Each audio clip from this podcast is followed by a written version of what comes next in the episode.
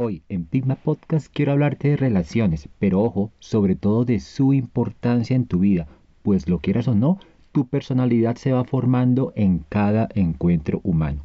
También en este capítulo te mostraré tres alarmas que te avisan cuando tus relaciones están en peligro y todo para que hagas los ajustes necesarios y las rescates.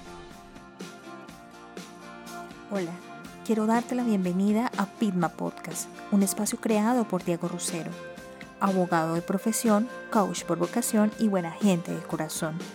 Diego, como tú, ha tropezado y caído en el camino de la vida, pero siempre ha sacado fuerza para levantarse y continuar. Él será tu copiloto en la transformación de tu vida, hacia el balance y el control. ¿De qué te sirve tener un poder si no lo utilizas? En Pilma Podcast descubrirás que tienes más poder del que crees. Llegó la hora de utilizarlo. Vamos, apunta alto. Recuerda que no hay nada peor que apuntar bajo y acertar no te arrepentirás.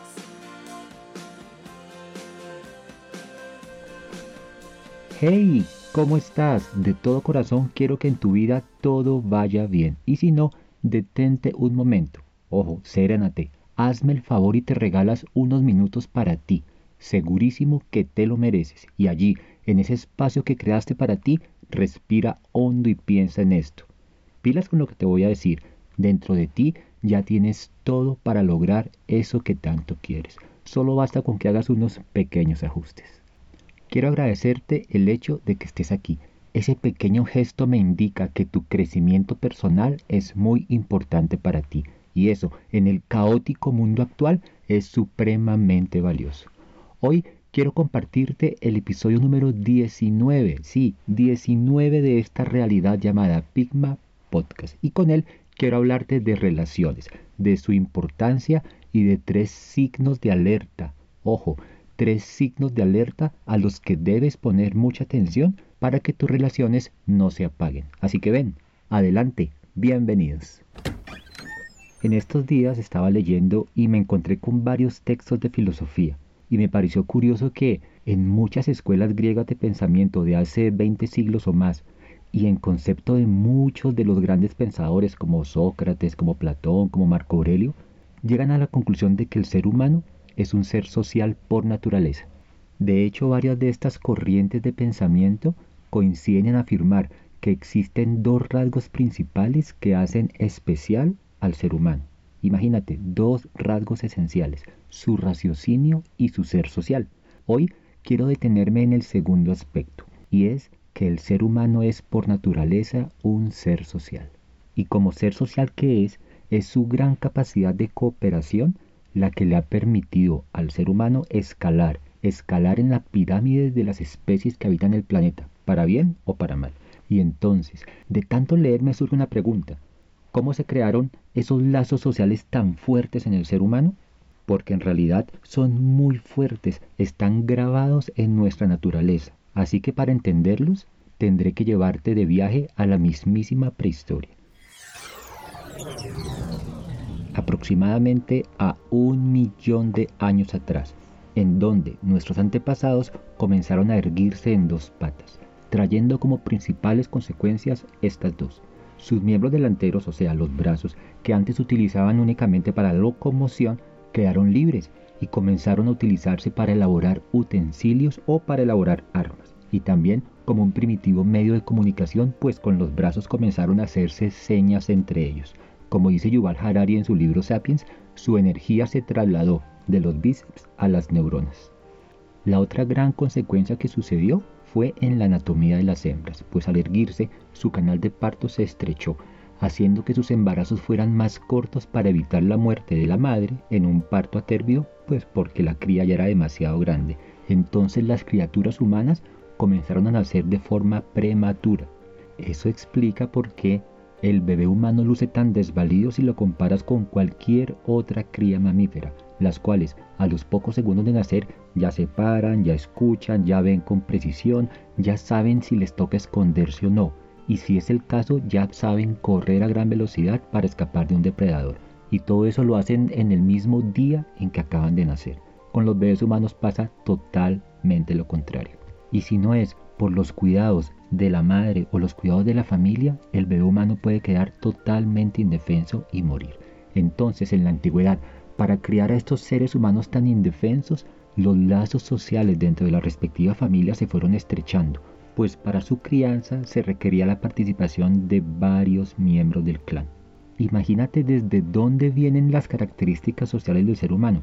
Casi se puede afirmar que la sociabilidad humana está inscrita en nuestro ADN y es un rasgo que nos identifica. Sabiendo esto y trasladándolo al mundo de hoy, nos damos cuenta que todos necesitamos de todos. Muchas de las cosas que tienes, muchas de las cosas de las cuales te sirves, fueron creadas por otras personas y en otros lugares inimaginados del planeta. Por eso, hoy más que nunca, nuestra relación es totalmente colaborativa.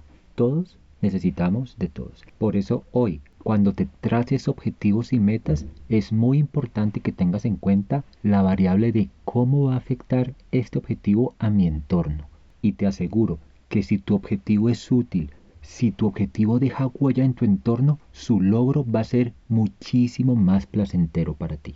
Por eso, si quieres medir hasta qué punto van a impactar tus metas y las consecuencias que van a traer a tu entorno, hazte las siguientes preguntas. ¿Cómo va a afectar el logro de mi objetivo a las personas más importantes para mí? ¿Vale la pena que yo logre este objetivo? ¿Mi entorno cercano, mis seres queridos van a salir beneficiados o van a salir perjudicados?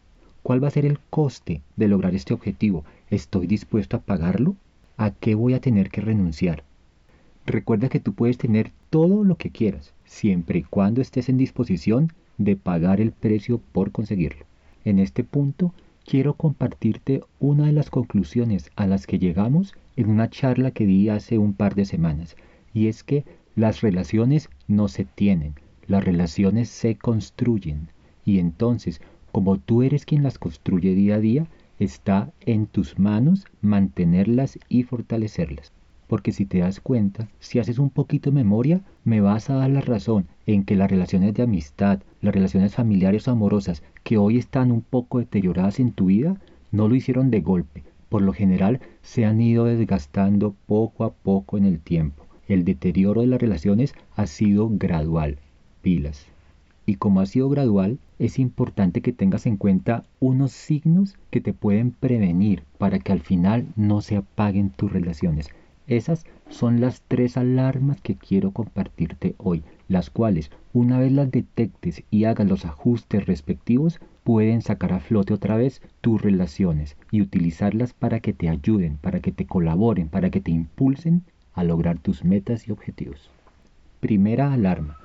Lo que antes eran charlas amenas y muy seguidas, con el paso del tiempo se han ido convirtiendo en conversaciones esporádicas, monotemáticas o limitadas a temas muy urgentes. Ahora solo hablas con ese amigo o con ese familiar en los cumpleaños o en Navidad o cuando surge alguna urgencia. Pilas, pues cuando comienza a desaparecer la conversación, comienza a desaparecer la relación. Alarma número 2. Toda relación tiene dos elementos que le sirven de combustible los detalles y el factor sorpresa. Y sin estos elementos, que son el carburante de cualquier relación, esta comienza a extinguirse. La relación se va apagando. No dejes que el día a día le abra la puerta a la monotonía en tus relaciones. No pierdas de vista los detalles, no pierdas de vista el factor sorpresa, no apagues la llama de tus relaciones. Es tan sencillo como llamar a un ser querido y decirle, hola, simplemente quería escucharte. ¿Cómo estás? Tomémonos un café. Alarma número 3. Pon mucha atención porque incluso esta me ha tocado a mí. Yo he sido víctima de esta. Y es que comienzas a posponer los encuentros. Poco a poco van surgiendo en ti o en tu agenda las excusas, las disculpas, los pretextos, las justificaciones y entonces los espacios que antes estaban destinados a pasar tiempo junto con tu pareja, con tu familia, comienzan a verse alejados por la excusitis y comienzas a posponer fechas importantes como aniversarios, cumpleaños, etc. Ojo, la fecha importante se celebra el día que es. Nada de eso de dejemos el aniversario para diciembre cuando estemos más desocupados o dejemos tu cumple para el mes entrante que me llega una platica. No, el evento importante se celebra en su fecha. ¿Qué te parecieron esos tres signos de alerta que si haces los ajustes respectivos y a tiempo pueden salvar tus relaciones? Me encantaría conocer tus comentarios. Anímate, dime si estás de acuerdo con ellos o si quieres aportar nuevos. Será de mucho valor. Bueno, y ahora llegó la hora de las conclusiones.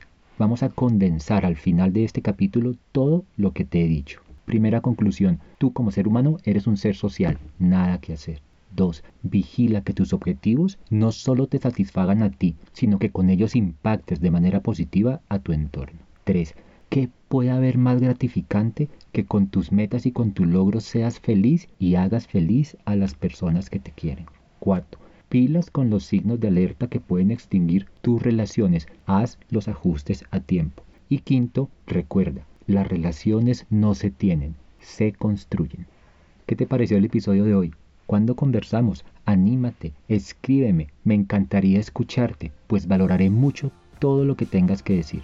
Si te gustó el contenido de este podcast, sígueme y compártelo con tus conocidos y en tus redes sociales.